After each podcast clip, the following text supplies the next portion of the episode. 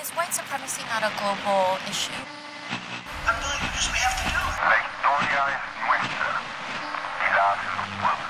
For nothing has to stay as it is. y que terminado el, el- el evento y la participación, digamos ya te regresaras.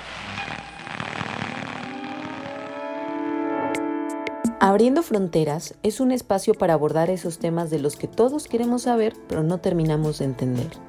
Abrir nuestra mente a una visión global, construir puentes y acortar distancias a través de un diálogo entre amigos. Abriendo fronteras, lo poco convencional de lo internacional.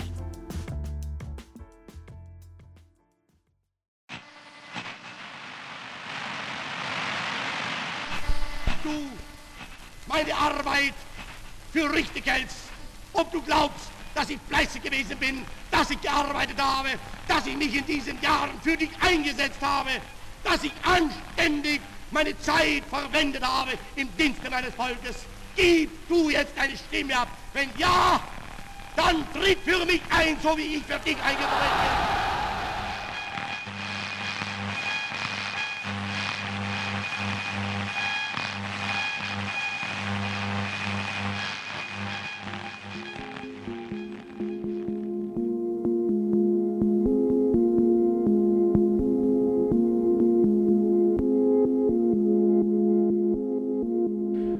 Hola, ¿qué tal? Bienvenidas, bienvenidos a una nueva entrega, una nueva edición de Abriendo Fronteras. Este espacio, este podcast que busca acercar la agenda internacional a todas las personas sobre y poder hablar de otra manera sobre todos los temas internacionales que quizá siempre queremos saber de ellos, siempre queremos estar infor- informados, pero por alguna u otra cosa no terminamos de entender. Una manera más digerible de llevar las relaciones internacionales y hoy con un tema que quizá no es totalmente eh, algo que está sucediendo en estos días, en estas semanas, como lo que platicábamos en la última edición entre Hong Kong y China, pero que es un tema que se viene desarrollando desde hace algunos años que se sigue desarrollando en estos días y que seguramente seguirá tomando mucha mayor importancia de cara a los siguientes años. El renacimiento de algunas ideologías eh, y de algunos sentimientos que parecía que hace algunas décadas, que parecía que el siglo anterior había dejado de lado, que dejó mucha destrucción, que dejó mucha polarización y que sentó las bases para un nuevo escenario internacional a partir de los años 50 en el siglo anterior. Uno pensaría que en pleno 2020 estas ideologías ya no cabrían en una sociedad internacional como la que tenemos, pero desafortunadamente hoy han reaparecido y no solamente en donde habían visto su génesis, que es en el viejo continente, sino también en nuevas latitudes. La reaparición de los nacionalismos y de la ultraderecha alrededor del mundo. Este es el tema de esta semana en Abriendo Fronteras, pero antes de entrar en él voy a saludar, como siempre y con mucho gusto, a Ekaterini Colorizos. Eka, ¿cómo estás? Muy bien, gracias, qué bueno verte. Y sí, efectivamente ahora con un tema muy importante, casi filosófico, eh, la aparición, reaparición de los nacionalismos y la ultraderecha, eh, que están tomando cada vez más fuerza. Y pues vamos a empezar con, con esto y quisiera partir de un concepto importante para entender el nacionalismo que es la identidad, ¿no? Cuando hablamos de nacionalismo, pues hablamos también de identidad. Eh, porque como veremos en el programa y por los ejemplos y casos que les traemos el día de hoy, mucho tiene que ver con cómo me autoconcibo o cómo me presento frente a un otro y el realce de esas diferencias con los otros, ese repele a la otredad. Parto de la identidad porque ciertamente el concepto de nación pues es algo que nos hemos creado, ideas que hemos construido y que se han afianzado, ¿no? Hablar de nacionalismos, de identidad, de movimientos de ultraderecha, pues también nos debe de llevar a, a dejar claro, ¿no, Gera, la diferencia entre Estado y nación. Y quiero hacer eh, también hablar de esto porque para los que están escuchándonos que son de carreras distintas, no es lo mismo el Estado y no es lo mismo la nación. Pues el Estado, estamos hablando del territorio, gobierno, población, y la nación pues ya hace referencia o se sustenta ¿no? en una etnia, en la religión, en la lengua, en la tradición cultural de las personas que viven en una región específica. Sí, estamos hablando de la nación como una, vamos a ponerlo de, una manera más sencilla, ¿no? Es como si tuviéramos en un costal eh, varios puntos en común en un grupo de personas y eso los hace eh, identificarse entre ellos mismos, ¿no? De ahí podemos partir del tema de la nación y después la cuestión del Estado que va, que va más eh, orientada al, al, tema gobierno, al tema país, ¿no? Y el tema de la identidad es muy importante. Pero bueno, los dos conceptos que priman en la, investigación de hoy son nacionalismo y ultraderecha. Seguramente todos en algún momento los hemos leído, los hemos escuchado o hemos tratado de entenderlos, ¿no? Como tú lo mencionas, no, es, no son conceptos... Eh, homogéneos, no son conceptos estáticos, no son conceptos únicos. Hay miles, pero no me no, no temo en decir que son miles los autores que han tratado de darle su propia versión a cada uno de estos conceptos pero hoy vamos a tratarlo de simplificar y partimos por el, por el concepto del nacionalismo. Creo, y a mí esta definición me gusta mucho porque porque da a entender en sí la naturaleza del concepto del nacionalismo. Este concepto lo da un politólogo turco que de hecho nos, nos estuvo respondiendo durante la semana en nuestras redes sociales. Saludos, en algún momento nos escucha eh, el señor Umut Oskirimili, que define al nacionalismo como un fenómeno parecido a un camaleón al ser capaz de asumir una gran variedad de formas ideológicas. Claro, y es que el nacionalismo em, pues ha estado presente por muchos años y alrededor del mundo, ¿no? O sea, eh, son esta serie de ideas o estas construcciones, ¿no? Que se cobijen en una se cobijan en una bandera, en un lenguaje, en ciertos símbolos que van marcando esas diferencias con otros grupos. De alguna manera, las naciones pues se sostienen sobre estos impulsos emocionales, juegan mucho con, con, con eso, con las inseguridades de la población, con los sentimientos. Todos los nacionalismos, hay que decirlo, son excluyentes. Sí, eh, mira, yo, yo, quería empezar con, esta definición de, de, Umut, el politólogo turco, porque Claro que en el nacionalismo existen eh, herramientas a las cuales se recurren constantemente, independientemente de, los motivos de cada actor o independientemente de la naturaleza de cada nacionalismo, ¿no? Tú lo mencionabas, eh, se puede hablar de, símbolos, se puede hablar incluso de lenguas y de muchos otros, de muchas otras herramientas que comparten los nacionalistas. Pero a, mí lo que sí me gustaría decir y creo que es importante es que habríamos que dividir el, el nacionalismo en dos. El que parte de el Estado tratando de llegar a una nación y, y por otro lado el que parte de una nación buscando un Estado. Eh, en, estas eh, enormes investigaciones que existen eh, hacia el nacionalismo, hay un trabajo de un doctor en Relaciones Internacionales para la Universidad de Barcelona que se llama Bruno Larralde, el cual divide en dos las vertientes del nacionalismo. Está la escuela etnicista y está la, la escuela modernista. La etnicista pugna por el origen histórico y, étnico del nacionalismo. Para ellos el nacionalismo no es una ideología o sentimiento deliberado, sino que es producto de un molde desarrollado a través de los años que dota a los miembros de cierto grupo de una identidad y de un propósito. Estamos hablando de el Estado a partir de la nación.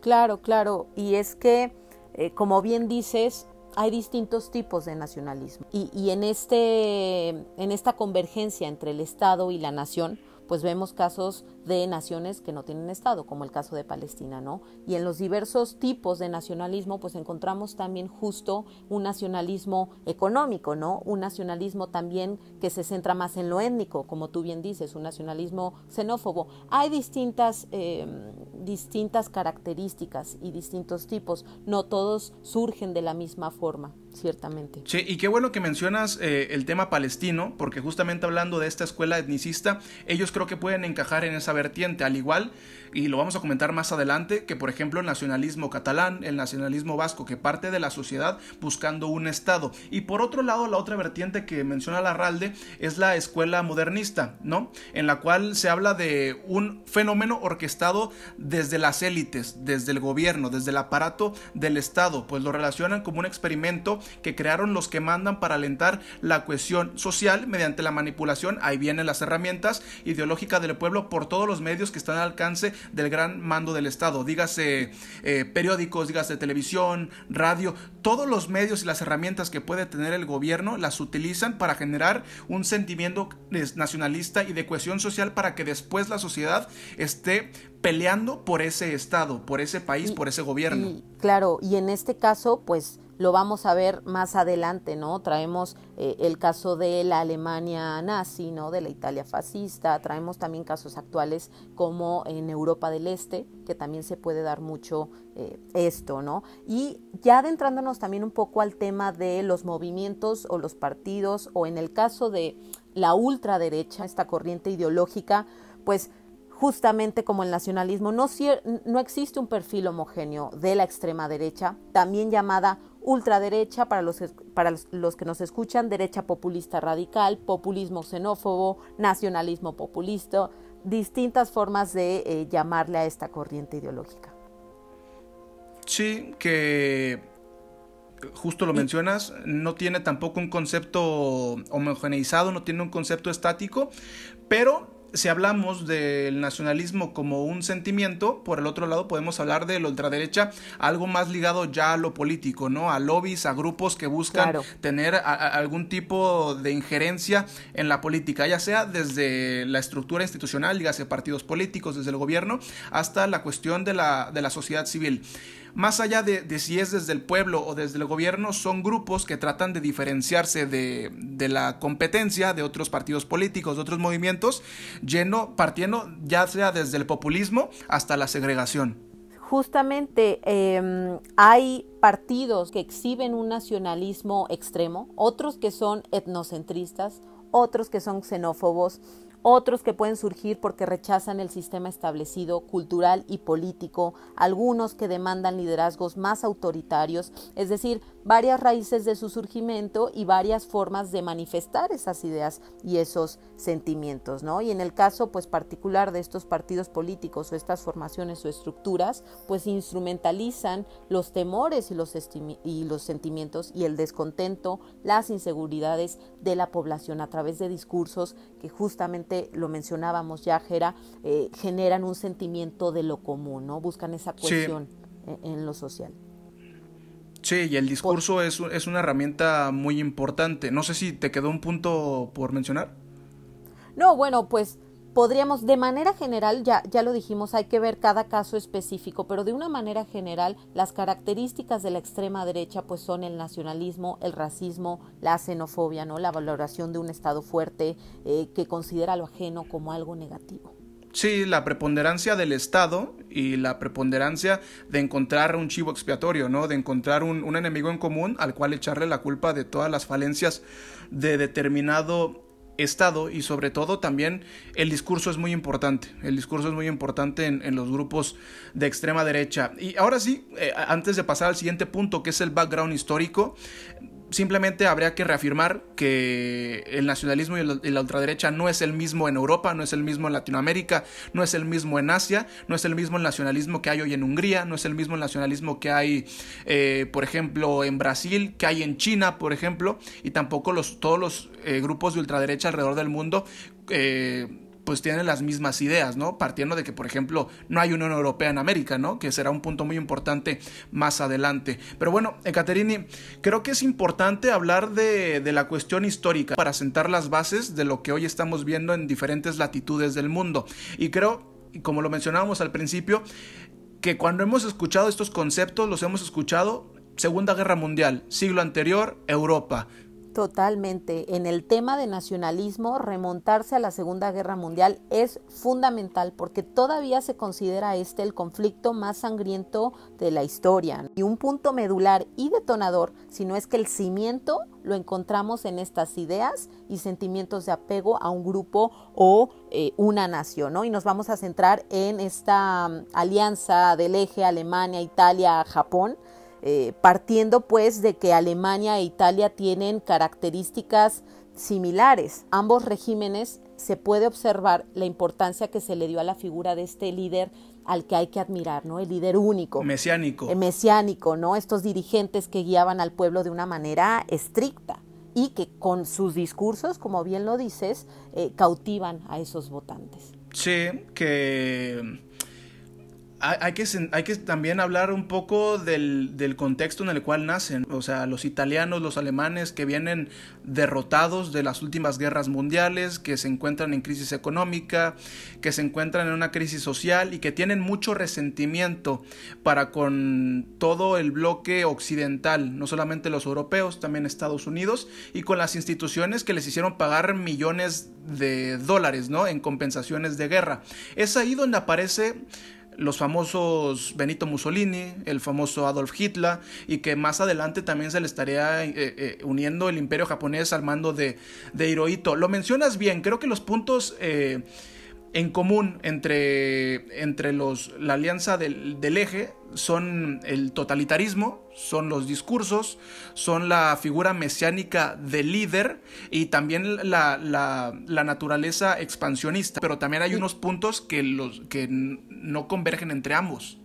Sí, y, y, y, precisamente en, esta, en este contexto de que venían ya con este resentimiento cargados con las heridas del pasado, pues estos eh, donde pueden converger o características similares, pues será la aspiración que ambos tenían de alcanzar lo que en su momento, en el caso de Alemania, fue el Sacro Imperio Romano Germánico y en el caso de Italia, el Imperio Romano, este elemento común que fueron las políticas expansionistas, la idea de recuperar territorios y expandir su control empleando la violencia, que esa es otra característica muy importante. Um, cuando hablamos del nazismo y del fascismo, pues ambos recurrieron a la violencia para obtener sus objetivos.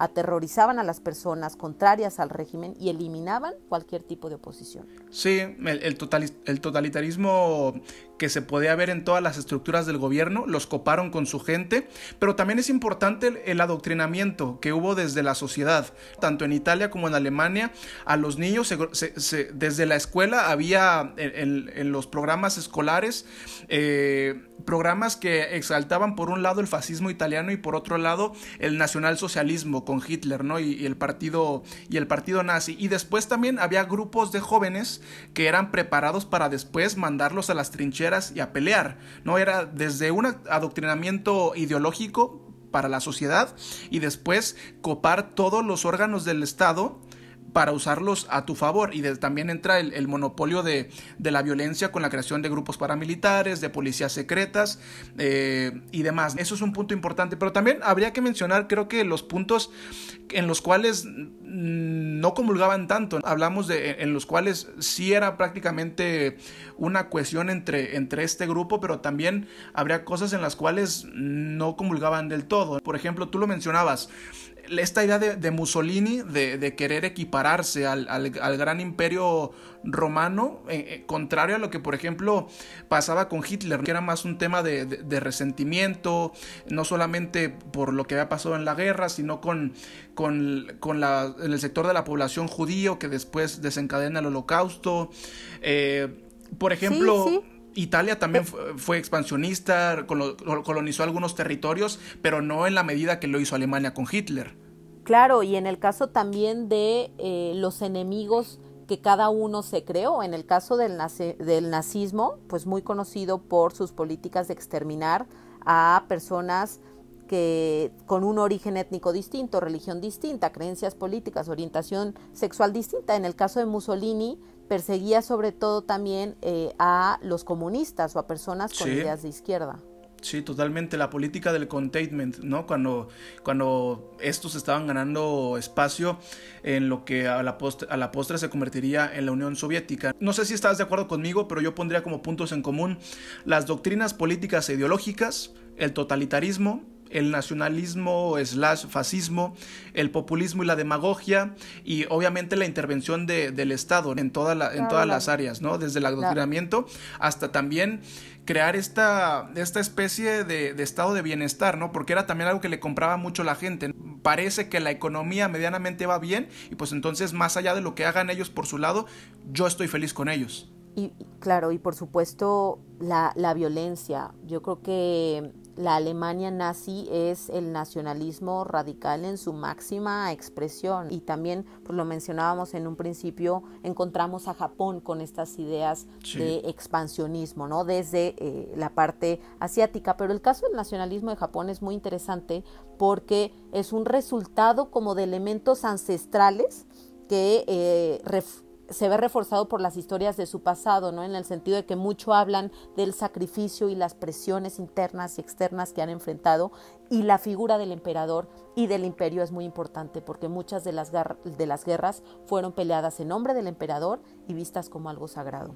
Sí, esto podría verse como una combinación si, si nos abocamos a las a las escuelas que mencionábamos del nacionalismo entre los etnicistas y los modernistas. Creo que esto se puede dar entre una combinación. En, un principio, los japoneses que por mucho tiempo se veían como una cultura milenaria, algo que parecido a lo que pasa con China, por ejemplo, en esa parte del mundo, una cultura milenaria que en ciertos, en ciertos siglos eran, eran una región aislacionista y que después se vieron obligados a abrirse ante, el mundo. Y entonces este miedo de, que llegara el golpe cultural con el occidente viene la primera parte del nacionalismo y después lo que pasa previo, durante y posterior a la Segunda Guerra Mundial. Invadieron muchos territorios, invadieron China, se acercaron a Rusia, eh, invadieron Corea del Sur, o sea, se habla mucho de Italia y de Alemania, pero no se puede dejar de lado lo que pasó con Japón y en esa parte en el sudeste asiático.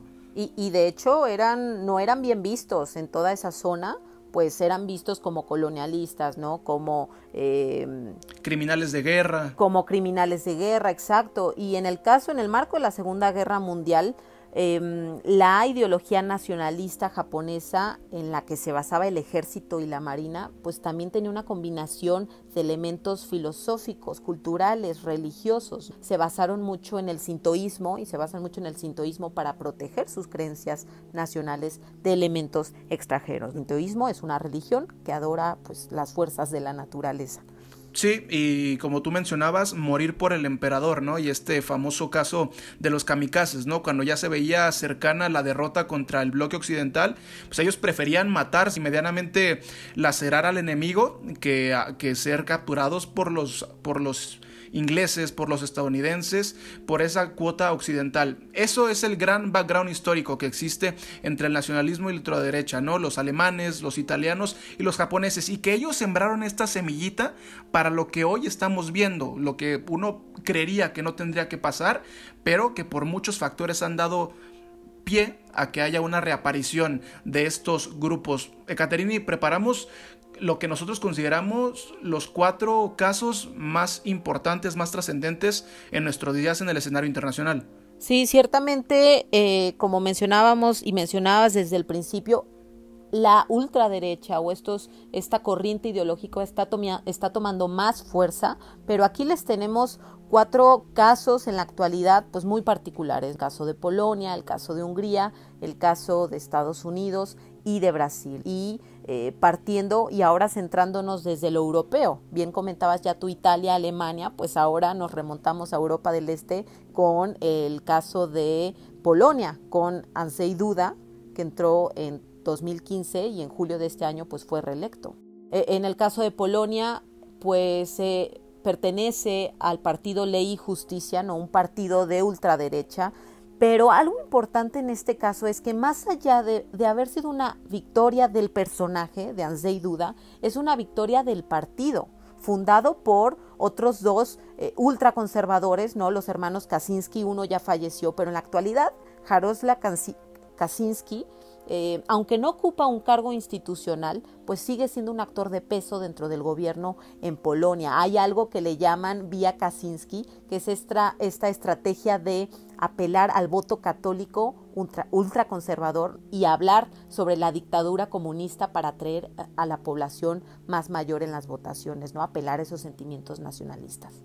Sí, mira, eh, por eso decíamos que no es el mismo nacionalismo en todos los países.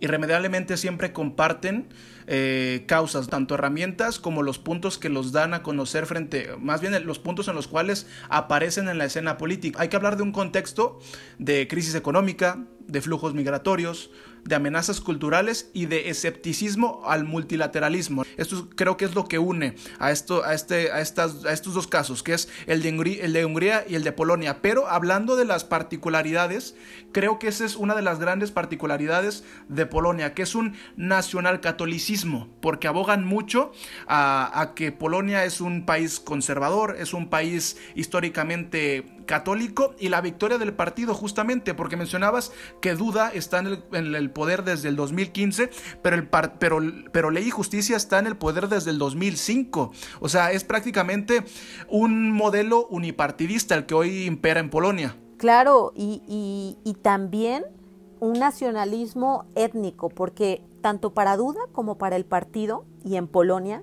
se ve a la familia como la base absoluta de la sociedad porque ellos afirman que sin su tipo de familia, pues no habría nación y no habría Polonia. Y esto además, pues te habla de una clara homofobia, además del nacionalismo étnico, porque eh, él abiertamente se ha manifestado en contra de lo que él llama, y pongo entre comillas, ideología LGBT. Según él, esta ideología pues es más destructora que el mismo comunismo. Entonces te habla de una cuestión étnica, como la genealogía o la genética pesa mucho más. Eh, otra característica, y, lo vamos a ver, y creo que tú sabrás también mucho de esto, Gera, es la postura antieuropea, en el sentido de eh, que están en contra de la visión del bloque de la Unión Europea de, del multiculturalismo, porque no están en contra de Europa, sino de una Europa multicultural, porque del organismo. es una Europa blanca, quieren una Europa cristiana. Mira, sí, sí, creo que son dos puntos. Están en contra que justamente ellos dicen, a ver, no, no, es que no apoyemos a Europa, sino a cuál Europa apoyamos. Ellos mismos lo dicen, a cuál Europa apoyamos. Primero, están en contra de lo que representa la Unión Europea, porque este esta sociedad entre Polonia y Hungría, a la cual pudiéramos agregar también Eslovaquia y República Checa, son este grupo de democracias que ahora muchos les llaman antiliberales, que están en contra de todo lo que representa la Unión Europea, ¿no? La llegada de migrantes, la multiculturalización, eh, trabajos para todos, este, atentar con el modelo este de que todos somos blancos, de que todos hablamos eh, polaco, tú francés, o sea, eso es en lo que están en contra. Y pero también hay, hay, una gran incoherencia, como siempre ha, sido entre este, en, en, los discursos de estos grupos. Porque por un lado, ellos están en contra de la Unión Europea, dicen que es el más grande de los males en nuestros días y para su sociedad. Pero por otro lado, por ejemplo, Polonia es de los equipos, es de los equipos, hoy nomás, es de los países que más dinero reciben por parte de la Unión Europea. O sea, y... gran parte del presupuesto de la Unión Europea va a Polonia y a Polonia esto le sirve primero para mejorar sus escuelas, para mejorar su infraestructura y también por otro lado para permitirle a sus trabajadores que vayan y trabajen en Francia, en España, en cualquier otro país, mejorando su calidad de vida. Porque también ese es uno de los grandes puntos a favor de Duda, que él ha dicho que ha creado muchos empleos, pero cuáles de esos empleos realmente son bien pagados y cuánta gente y también se ha ido del país para ganar mejor. Tocaste un punto esencial, porque justamente el éxito eh, de las elecciones, eh, ahora que ganó Duda, se le atribuye a su inversión en las zonas rurales más pobres, pero la mayoría del dinero proviene de apoyo de la Unión Europea claro. y el acceso a sus mercados y empleos. Entonces, digamos que eh, lo que Polonia quiere eh, ellos afirman que están a favor de ser miembros de la Unión Europea porque ven los beneficios claro. económicos, pero digamos que es un caso similar al de eh, Reino Unido, más adelante lo vamos a ver, pero ven a la Unión Europea como una unión de estados-naciones que comercian libremente, pero que buscan que no se interfiera en la política interna ni en la cultura nacional. Ese es el punto, ¿no? O sea, queremos la Unión Europea para lo que nosotros queremos, para lo que a mí me sirve. Yo quiero que la Unión Europea venga y me dé dinero. Yo creo que la Unión Europea venga y abra las fronteras para que mis trabajadores vayan y trabajen a donde ellos quieran y donde ganen mejor. Pero eso sí, no quiero que vengan a imponerme sus valores. Ese es el Y- problema. Justamente, y porque aquí entra y choca con lo que bien ya decíamos, la identidad y el nacionalismo de este partido y de los conservadores en Polonia, pues tiene impregnada la historia completamente, porque ellos recuerdan los tiempos de la ocupación alemana, la- los tiempos de la ocupación, pues ahora de Rusia, y este es un punto medular de por qué no quieren que intervengan en sus asuntos internos, ¿no? Heridas del pasado. Sí, lo- no recuerdo si era Duda o el presidente de Ley y Justicia, pero alguno de ellos decía que nadie sabe mejor que ellos lo que es ser los, lo que es ser polaco, que es ser polaco es haber sobrevivido a los dos sistemas totalitarios, primero el nazismo y después a los soviéticos, y que ahora ellos quieren luchar por su soberanía y ellos saben lo que según la gente polaca necesita. Ya ahora, hablando de estos bloques, hay que hablar del mejor amigo de Polonia del, y De del Pol- mejor amigo de Ley y Justicia que está Claro. pues ahí más o menos pegadito que es Hungría, Hungría. con el señor todopoderoso Víctor Orbán. Y, y es que el caso de Hungría es bastante similar al de Polonia, porque son dos países sumamente nacionalistas inmersos en un bloque eh, en la Unión Europea. ¿no? Actualmente el partido es, eh, que se encuentra es Fidesz, su líder Víctor Orbán, y con ello se promueve o se manifiesta un nacionalismo religioso, étnico, centrado en estas heridas de- del pasado, que busca proteger su concepto de familia tradicional para conservar la nación húngara. Un gobierno abiertamente homofóbico, racista, con choques constantes a las instituciones de la Unión Europea, pero aquí eh, el caso particular de Hungría destaca, y, y tú bien sabes, Gera, la crisis migratoria en 2015 es el auge, porque ellos abanderaron la postura de estar en contra de recibir migrantes cuando se dio la oleada de refugiados y solicitantes de asilo que huían de las guerras en Siria, en Irak, Afganistán, especialmente migrantes musulmanes. Y Orbán los catalogaba como inmigrantes económico- económicos porque decía que no estaban huyendo de la guerra, eh, según él. Sí, mira, creo que hay que poner dos grandes puntos importantes en el caso de Hungría. El primero, a diferencia de lo que pasa en Polonia, que es un poder más de, de partido, acá estamos hablando de la figura de Víctor Orbán, que los que están en contra de él incluso le han llamado a Hungría Orbanistán, porque también en una serie de reformas a lo largo de los años que cada vez le han dado más poder al, al- valga la redundancia, al poder ejecutivo y a la figura de Orbán, dándole eh, poderes casi sin contrapesos. Eh, eh, él es la, la gran figura de Hungría y él sabe y él hace, eh, Hungría hace lo, lo que lo que quiere Orbán. Y por otro lado, los dos puntos importantes del gobierno de Orbán son la crisis económica en la cual están sumidos muchos países, no solamente europeos, pero muchas naciones, quizá arrastrándola desde la gran crisis del 2008 y después la crisis de los refugiados eh, a, a partir de 2015. Y justamente a partir de 2015, Víctor Orbán, Víctor Orbán mandó a, a construir un enorme muro en su, en su, en su Una frontera valla, con, sí. con, con Serbia, un, un muro literal, no, no ideológico, grandes vallas de acero construidas a lo largo de... Sí, perros. policía, ajá, policía este, migratoria, perros, este... Todo bien vigilado para que no entrara ningún migrante. Y después, a partir de esta crisis económica, la Unión Europea dijo, ¿saben qué? Tenemos que empezar a repartirnos cuotas. Esta, esta es una crisis en la cual están entrando por donde pueden, por el Mediterráneo, porque vienen desde Medio Oriente, porque vienen desde África. Entonces, hay muchos países este, de vía, porque hay que mencionarlo también que Hungría y Polonia no es precisamente los países a los, cual, a los cuales quieren llegar los migrantes. Ellos quieren llegar a Alemania, quieren llegar a Francia, Claro. pero inevitablemente tienen que pasar por estos países. Entonces, Alca- entonces es ahí alcanzar donde... el norte. Claro, y es ahí donde Víctor Orbán eh, eh, alza estos enormes muros y también empieza a construir varias casetas en las cuales literal tienen encerrados a los migrantes y no les dan una fecha para la cual procesarlos o en algunas otras ocasiones simplemente llegan y los devuelven.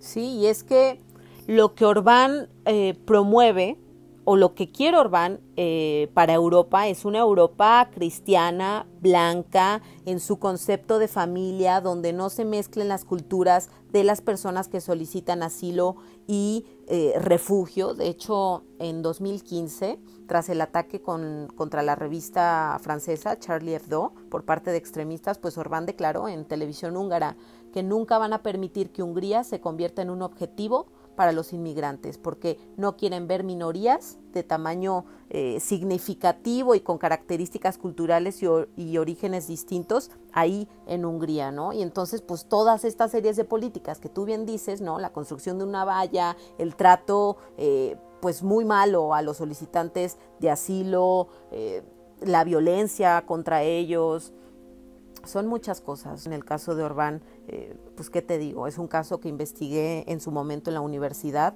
con, eh, de cómo se contraponía las ideas de la Unión Europea con el caso particular de Hungría.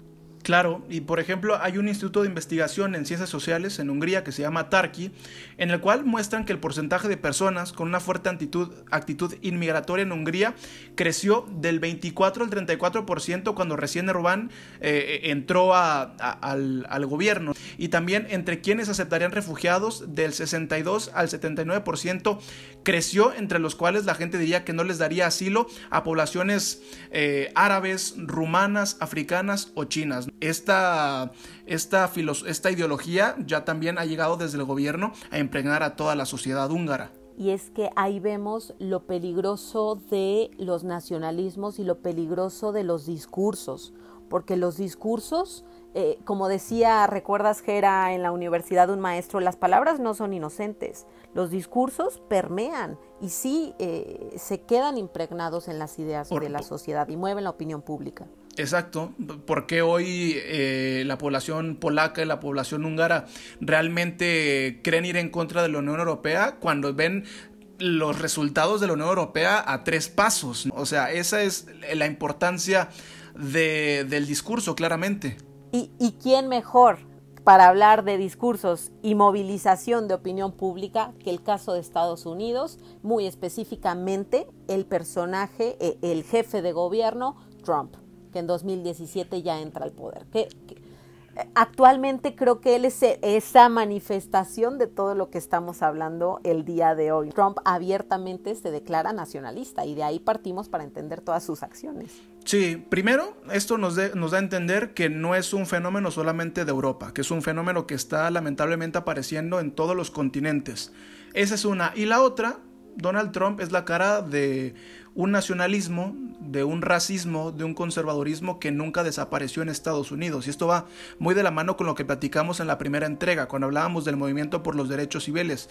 Hoy, con la aparición de Donald Trump a, eh, a partir de la campaña en 2016 y con su entrada al poder en el 2017, los crímenes de odio, las manifestaciones de odio ultraderechistas, supremacistas, nuevamente se están presentando en el día a día y en las calles como si no pasara nada. Eso es lo, ese es el efecto Trump. Y después ya viene eh, lo del America First, que primero es el nacionalismo y después un tanto una contraposición a los ideales de Estados Unidos, que era el garante de las libertades, el garante del multilateralismo, de la globalización y que hoy tratando de fundamentar su discurso, pues ha dicho, ¿saben qué? Estados Unidos es para Estados Unidos, nos vamos a encerrar y todo para nosotros y lo que venía de afuera ya no va a entrar. Y, eso te habla de un nacionalismo político, con Estados Unidos primero, es un nacionalismo, claro, político y económico, ¿no? Ahí convergen esas dos, pero vemos cómo estas ideas se traducen en discursos, pero también se traducen, y, creo que aquí es, muy importante esto, en políticas. La política exterior de este país que se basa en ese Estados Unidos primero, en ese nacionalismo político, pues eh, se ve también en las políticas que incluyen el retiro de Estados Unidos de organizaciones internacionales. A, poco, a pocas semanas de entrar a la Casa Blanca, Donald Trump canceló la participación de Estados Unidos en el Acuerdo Transpacífico, ¿no? Un pacto comercial con 11 países porque argumentaba que era injusto para los trabajadores estadounidenses. Sí, y, y, ha retirado a Estados Unidos de múltiples pactos. Ahora con el tema de la pandemia también hubo ahí un, un, un, pues un corte con la, con la Organización Mundial de la Salud. En su momento una de las grandes victorias de la administración Obama, que era este el acuerdo en cuanto a energía eh, nuclear con Irán, pues también este, el señor Trump lo sacó. El, el, mismo caso que vemos aquí en México con ahora el nuevo Temec hizo que el Telecán pasara a mejor vida y se tuvieron que llevar negociaciones por dos, tres años para que se creara un nuevo tratado de libre comercio. Exacto, o sea, con ese argumento de que es injusto para los estadounidenses, pues re renegoció el tratado comercial con Corea del Sur, bien dices, el Tratado de Libre Comercio de América del Norte, se retira del Consejo de Derechos Humanos de la ONU, de la UNESCO, el muy famoso, eh, la, la retirada del Acuerdo de París sobre el cambio climático. De hecho, en ese caso específico, él decía, yo fui electo para representar a los ciudadanos de Pittsburgh, ¿no? Una ciudad industrial, no a los de París.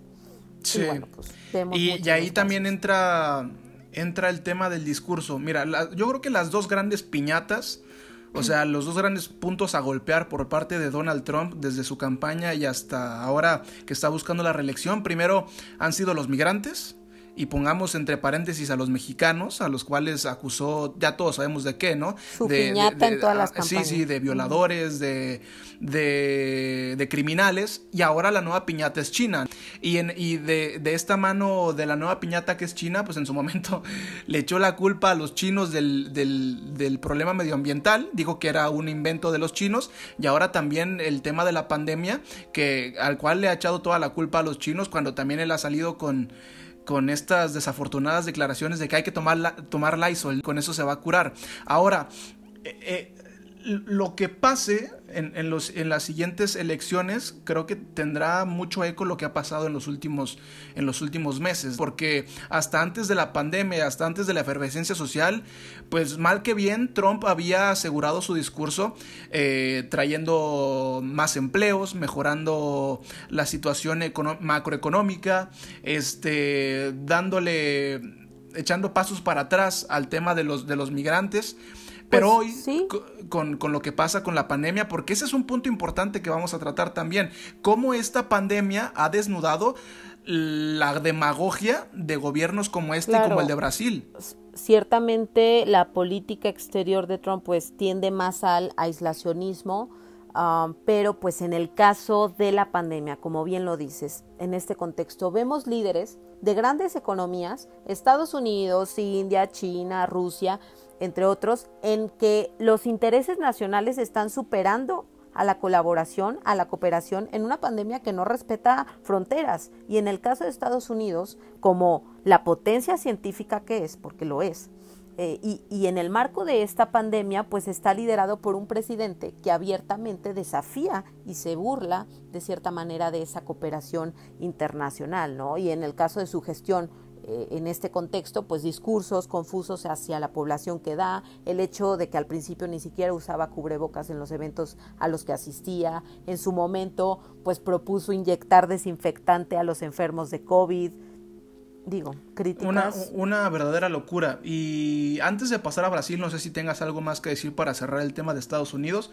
pero por ejemplo, un estudio publicado por el Pew Research Center, uno de los institutos de investigación más importantes en los Estados Unidos, indicaron que una gran mayoría de estadounidenses cree que las relaciones raciales han empeorado bajo la presidencia de Donald Trump y que es más fácil realizar comentarios racistas en Estados Unidos. O por otro lado, para el politólogo Didier Combo, bajo la presidencia de Trump, las ideas más extremas tienen lugar y la restricción a esas expresiones son cada vez menores, lo que decimos. Ciertamente, eh, en general, pues ese nacionalismo y, esas ideas las vemos reflejadas en el supremacismo, ¿no? Esa eh, se han avivado los mensajes supremacistas, se ha reflejado en el racismo, la descalificación de la prensa, el trato a los inmigrantes, las políticas proteccionistas, la negación del cambio climático, es decir, una serie de puntos que se van acumulando ¿no? en, en, estos, en estas ideas.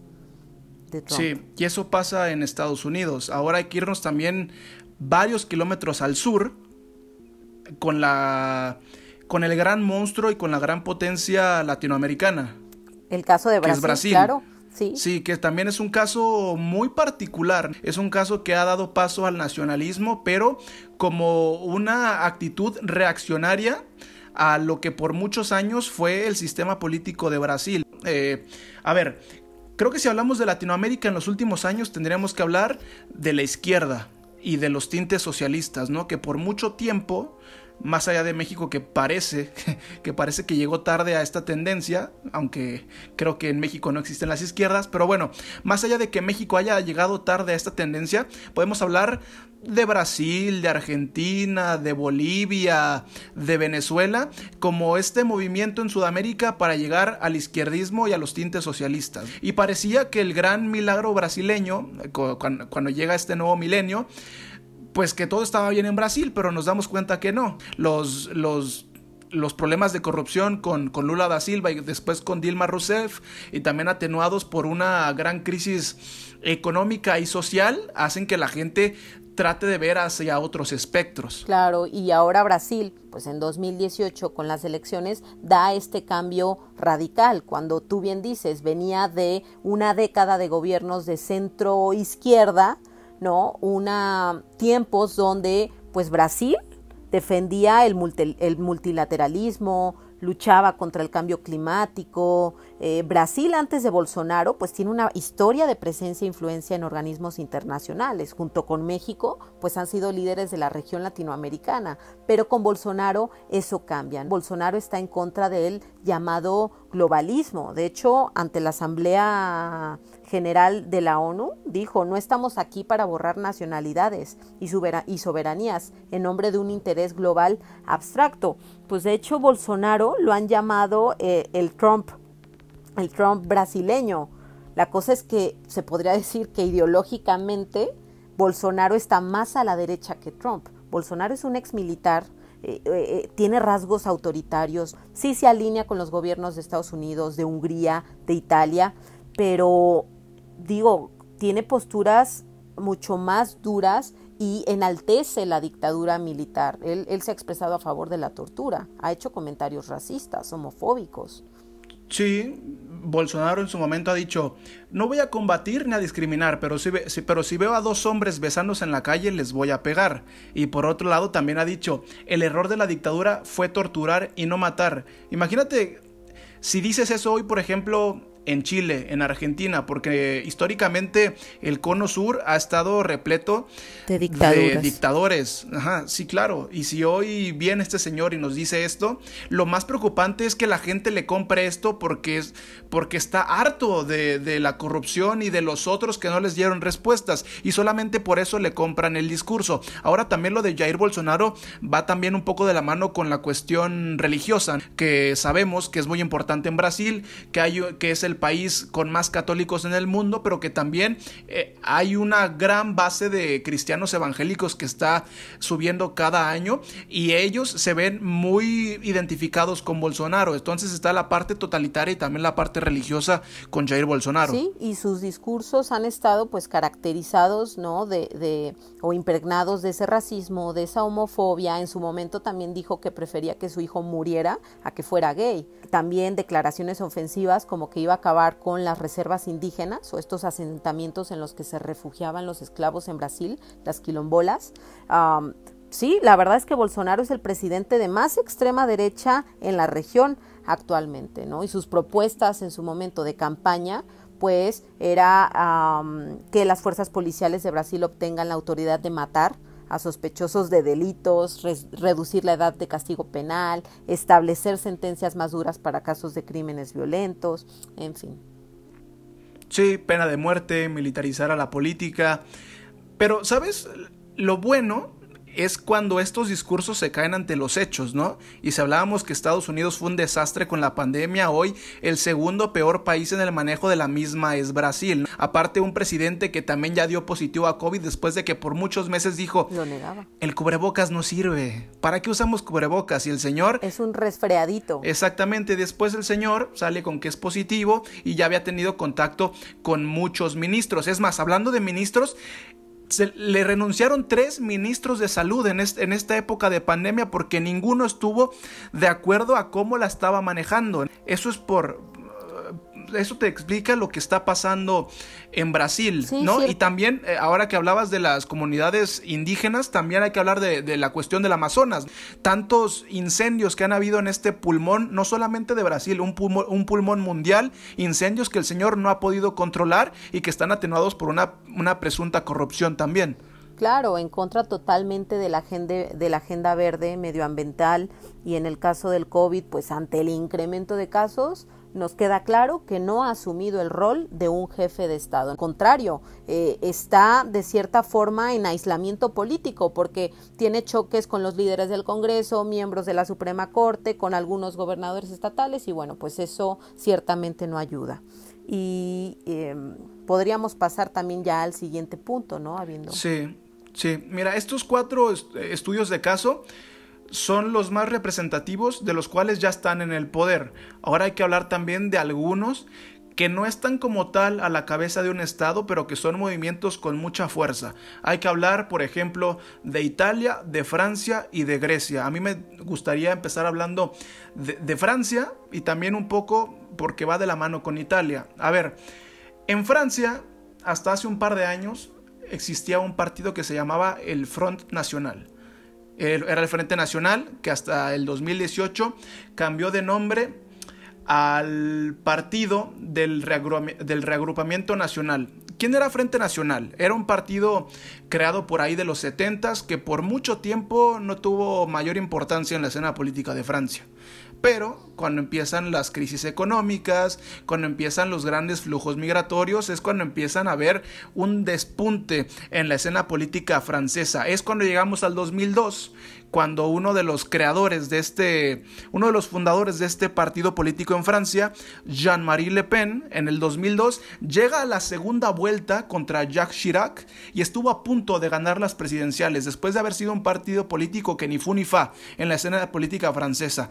Parecía que no iba a pasar a más, pero hace tres años, 2017, aparece una señorita que se apellida Le Pen, que da la curiosidad que es hija de Jean-Marie, se llama Marine Le Pen, que toma el liderazgo de Front Nacional y también llega a la segunda vuelta contra Emmanuel Macron y estuvo también a nada de ganar las presidenciales. Sí, estuvo cerca. Hoy Emmanuel Macron y su partido gobiernan en Francia, pero el ahora eh, llamado Reagrupamiento Nacional, que antes era Frente Nacional, es una de las grandes fuerzas políticas en Francia y también que tiene ya mucho poder en el escenario de la Unión Europea. Claro, ¿no? Y pues hay que hablar de esta figura, de Marine Le Pen. O sea, está liderado por ella, es heredado este partido por su papá, ya bien lo mencionas, pero eh, curioso porque tuvieron muchos choques, tanto su papá como Marine Le Pen, al punto de que Marine lo expulsó del partido.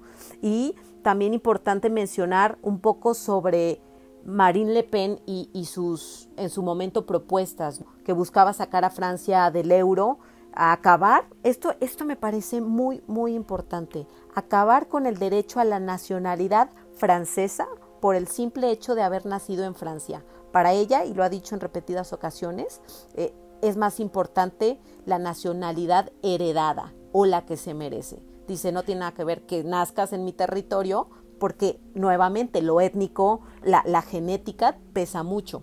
Sí, te lo digo Juan para que lo entiendas Pedro, ¿no? O sea, hablando de todos los inmigrantes que han llegado desde África, desde Medio Oriente, porque es una realidad que Francia desde hace 20, 30 años el francés ya no es el francés que conocíamos antes, el francés blanco, el francés eh, desde el apellido, desde los ancestros. Hoy el francés podemos ver desde un francés que llegó desde el África septentrional, desde Medio Oriente, el francés negro, e incluso un caso muy representativo de lo que ha, de lo que ha pasado en, en Francia fue, por ejemplo, en 1998, cuando Francia gana el Mundial, esa, esa selección estaba llena de jugadores que tenían ascendencia desde islas en, en el Caribe, como Guadalupe, que eran este, posiciones de ultramar francesas, hasta, hasta otros que tenían ascendencias argelinas. Y ellos cuando los entrevistaban decían, pues es que cuando perdíamos éramos la chusma y ahora que ganamos,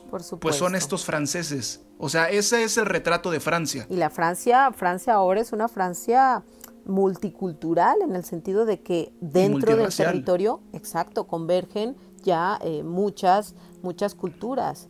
Y, bueno, algo antes de, entrar al partido o a los partidos con esta corriente en Italia, importante mencionar que muchos autores coinciden con que el nacionalismo no existe hasta la Revolución Francesa. No vamos a ahondar en este tema, en algún otro momento podríamos hablar de lo que pasó en la Revolución Francesa, pero sí muchos dicen que el nacionalismo político nace en Francia con la Revolución Francesa.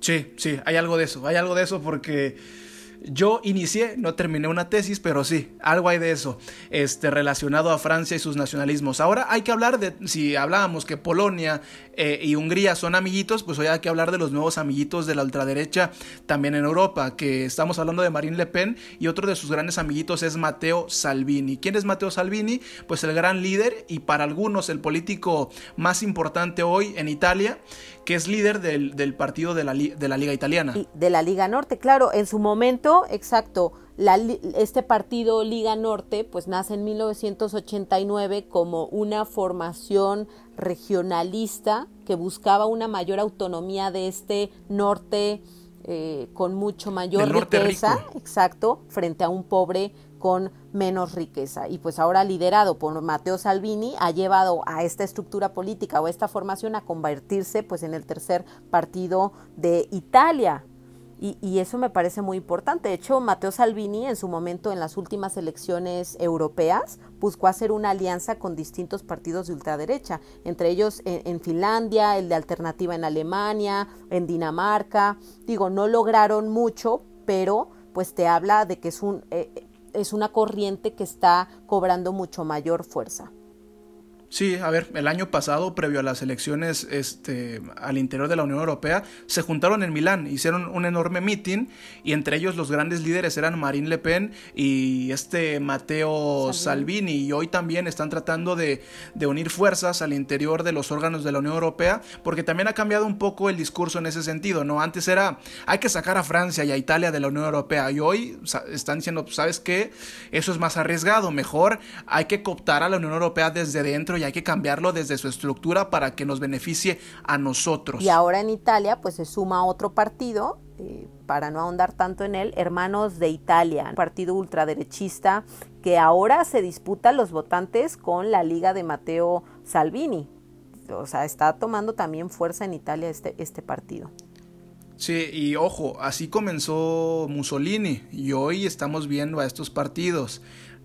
Y es que también es importante porque muchos historiadores hablan de que el problema, también uno de los problemas es que toda esa población que vivió la guerra, muchos ya murieron, ya hay pocos vivos y hoy la, población juvenil que se deja llevar por este discurso y que no vivió la guerra, pues le están comprando el discurso y por eso están posicionando de una manera importante a este tipo de partidos. Y ahora vamos finalmente a un lugar que tú conoces muy bien, llegamos a, las faldas del Mediterráneo, a una de las cunas del occidentalismo, como lo es Grecia, donde también están viendo cómo estos nacionalismos le están pegando a la escena política. Mi querida Grecia, pero ahora, exacto, con el partido ultraderecha, el Amanecer Dorado, es un partido, y podríamos decirlo, neonazi, que nace en los años 80 eh, de ideología nacional socialista, encabezado por Nicolás Mijaloliakos, que es un ex militar y que en 1978 pues lo detuvieron por tener armas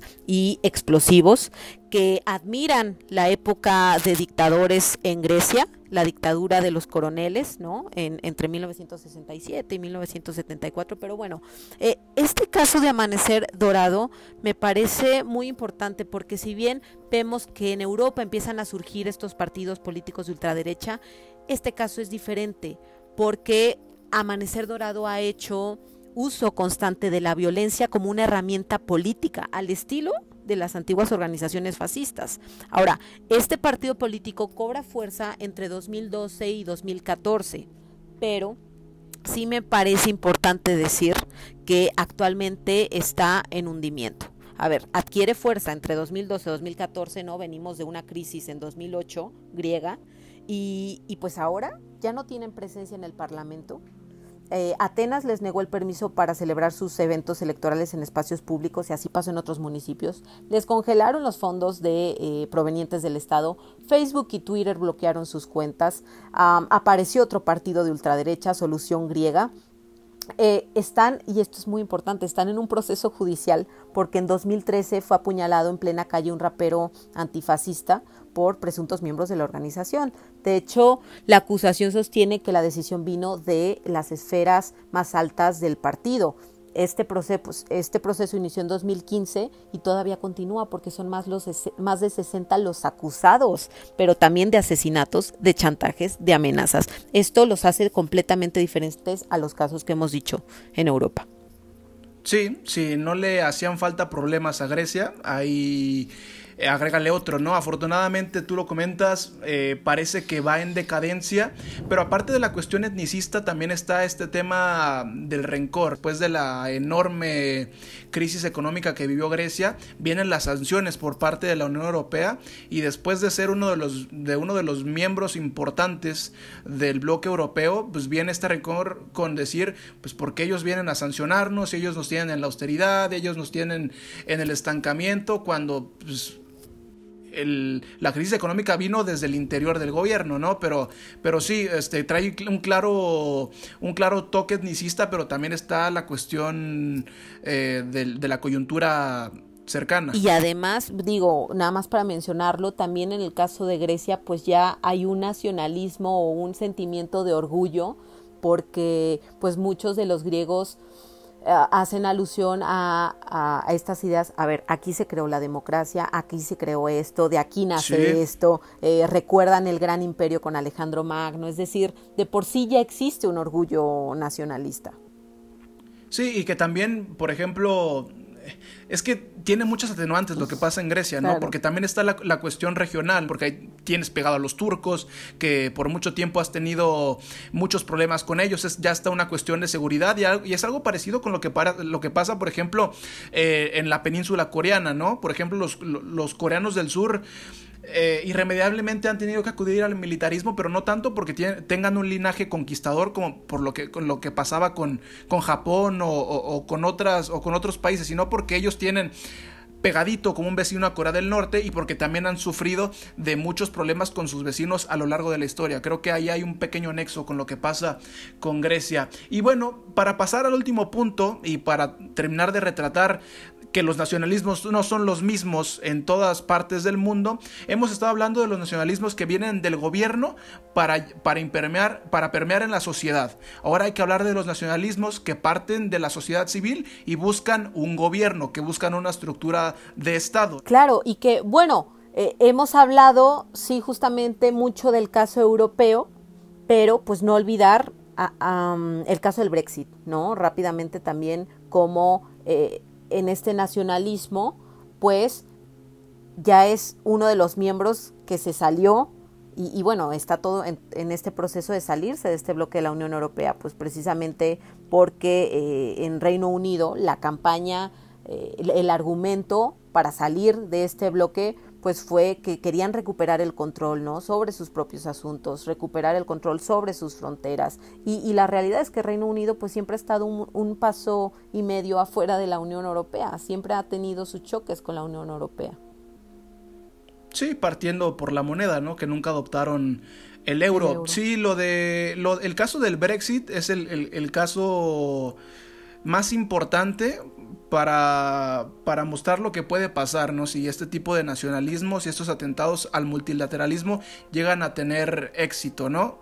Vamos a ver en los siguientes años cómo le va a Reino Unido, porque han sido muchos los años con este proceso de salir y de materializarlo. Ahora que ya por fin se pudo lograr, vamos a ver cómo les va. Sí. Porque estaba el, el, este lado que decía, no, nosotros queremos decidir por nosotros mismos, pero todos eh, eh, eh, han sido en algún momento beneficiarios de alguna de las políticas de la Unión Europea. Claro, y, no queremos ahondar tanto en este caso específico del Brexit, porque en su momento en Abriendo Fronteras, pues lo hablaremos con mucho más detalle, pero no lo queríamos dejar de mencionar en este programa de nacionalismos, porque ciertamente esta salida del bloque, pues algo tiene que ver la cuestión identitaria, si no es que mucho. Sí, demasiado. Y, finalmente, porque creo que ya llevamos cuatro días hablando, hablando este de es esto. Un temor.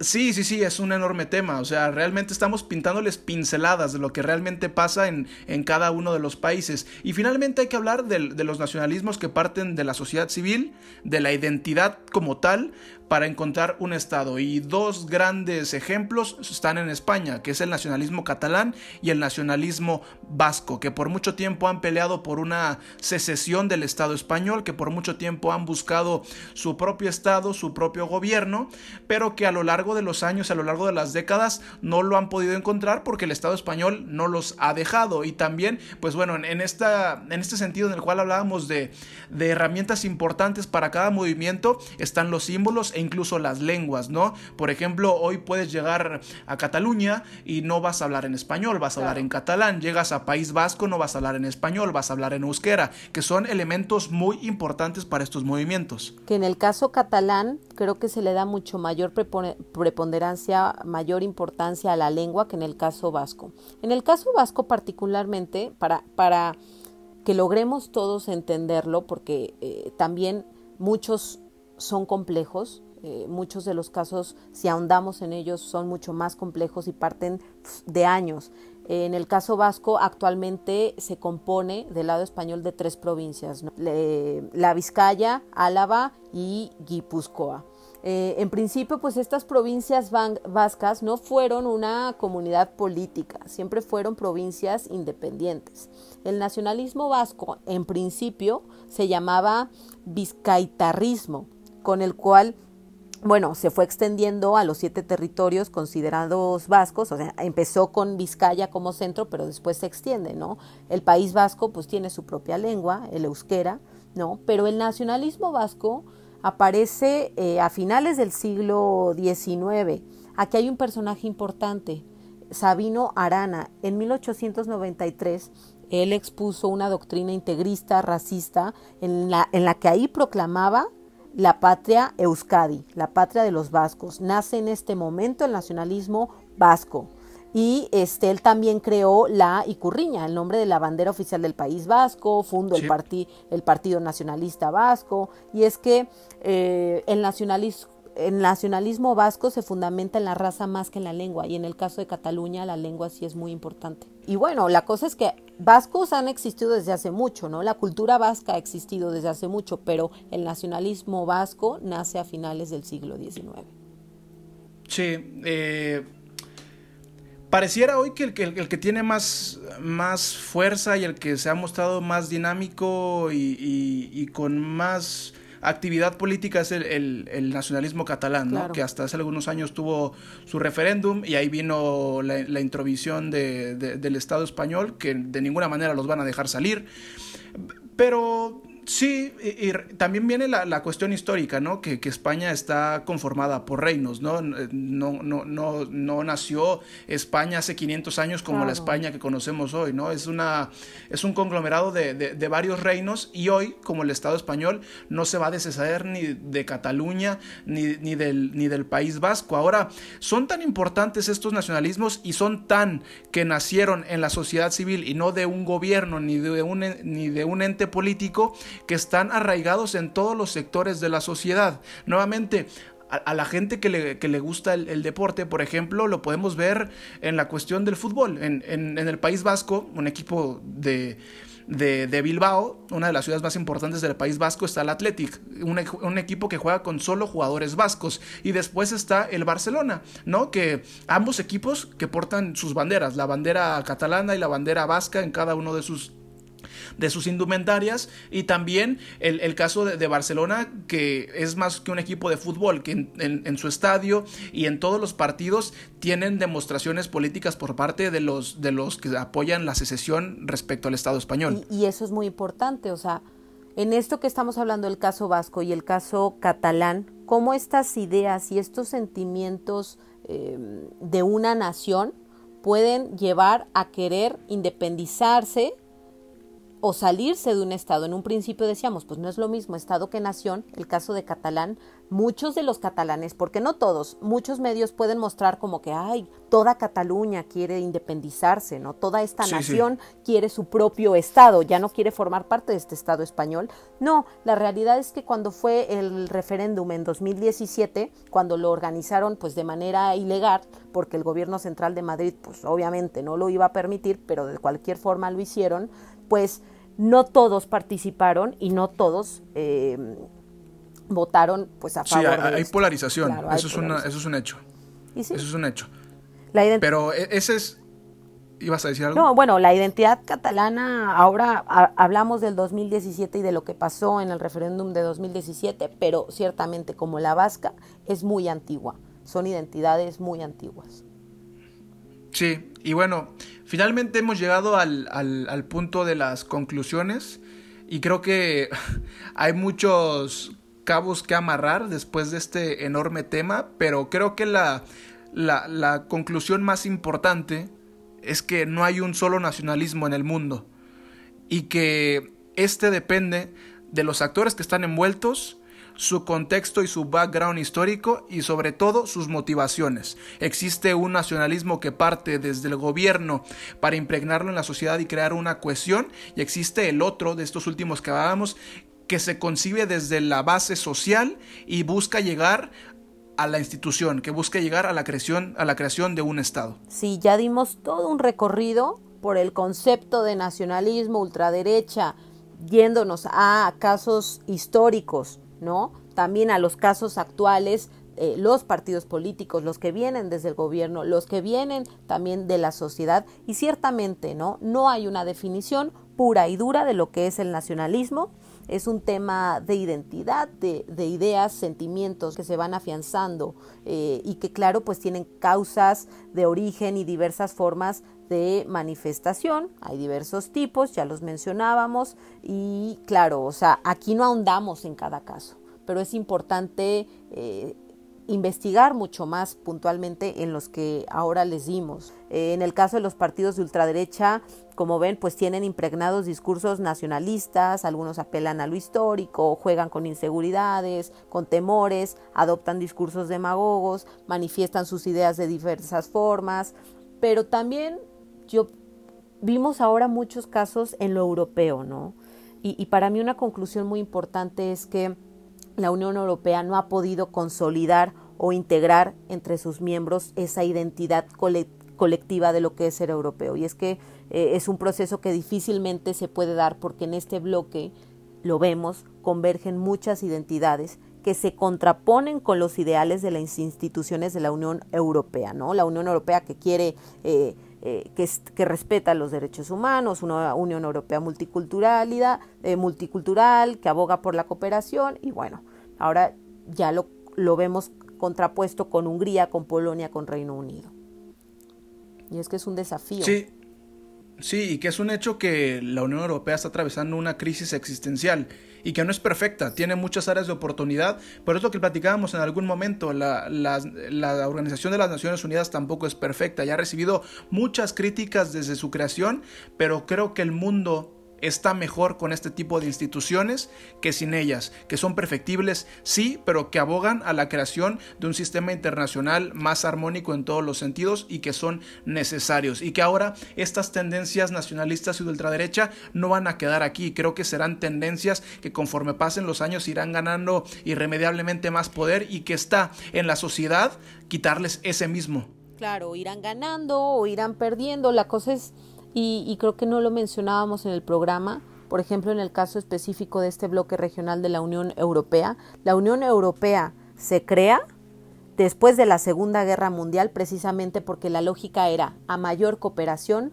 menor grado de conflicto, menores conflictos. Y sí, ciertamente este, creo que eh, el mundo, y en este caso lo vemos con la pandemia, en este contexto actual, vino a decirnos que se requiere mayor cooperación para enfrentar este tipo de problemáticas globales. Sí, y que ya por último tendremos que olvidarnos del francés como lo concebíamos hace 50 años, del español como lo concebíamos hace 50 años, del norteamericano como se concebía hace 50 años.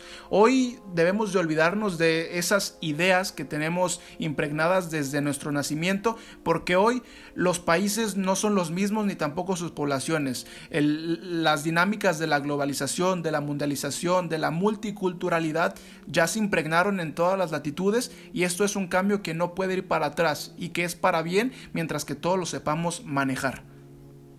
Claro, pues ahí está el tema del día de hoy, esta reaparición de nacionalismos y la ultraderecha. Pues no olviden, esto es importante, seguirnos en Twitter, abriendo fronter, de nuestra cuenta abriendo fronteras, porque de manera paralela a los programas, ahí ponemos mucha información que complementa a los temas de los que hablamos en, eh, pues, en estos programas. Sí, síganos en redes sociales para que estén atentos de de este y de todos los temas que estaremos tocando en el podcast y también de, los, de las noticias internacionales más importantes. No solamente hablamos del tema que vamos a tocar en el podcast, sino también, por ejemplo, lo que pasó en el Líbano, lo tocamos. Lo que, lo que está pasando en la isla de Mauricio, lo mencionamos ahí. Entonces estén atentos a nuestras redes sociales para que se mantengan informados y prácticamente para agradecerte, Caterina, y tu tiempo, que nos sigan escuchando para los siguientes. Claro, agradecerte y agradecer. Agradecer a la gente que nos escucha, este, invitarlos para la siguiente edición. Y rápidamente, con tanta información, no planeamos un most. Esa es, esa es una realidad, no planeamos un most. Pero ahorita se me vino a la mente, si quieren aprender un poco más del tema francés, desde un tema un poco más amable como lo es el deporte, busquen el documental Le Bleu, que habla de esa, justamente de esa selección francesa del 98. Es todo el contexto social, ¿eh? no van a haber partidos, no es fútbol, es el contexto social a través de ese ejemplo. Mi recomendación para terminar es que eh, si alguno de estos casos les interesó más, pues que se adentren, ¿no? Y, y que investiguemos más cada caso en lo particular. Perfecto. Pues agradeciendo a Ecaterini, a Rosy y a todos los que conformamos este grupo de Gracias, trabajo. Yo soy Gerardo Guillén y esto fue Abriendo Fronteras.